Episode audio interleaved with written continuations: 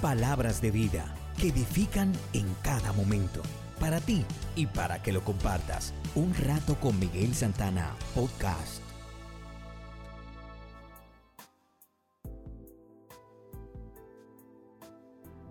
Nuestra reflexión de hoy se titula La orientación.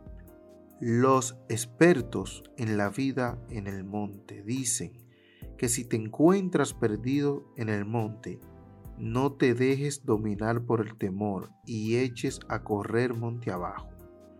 Por el contrario, asciende a la cúspide. Estando allí, volverás otra vez a encontrar tu camino. Te puedes encontrar perdido en el monte de la vida.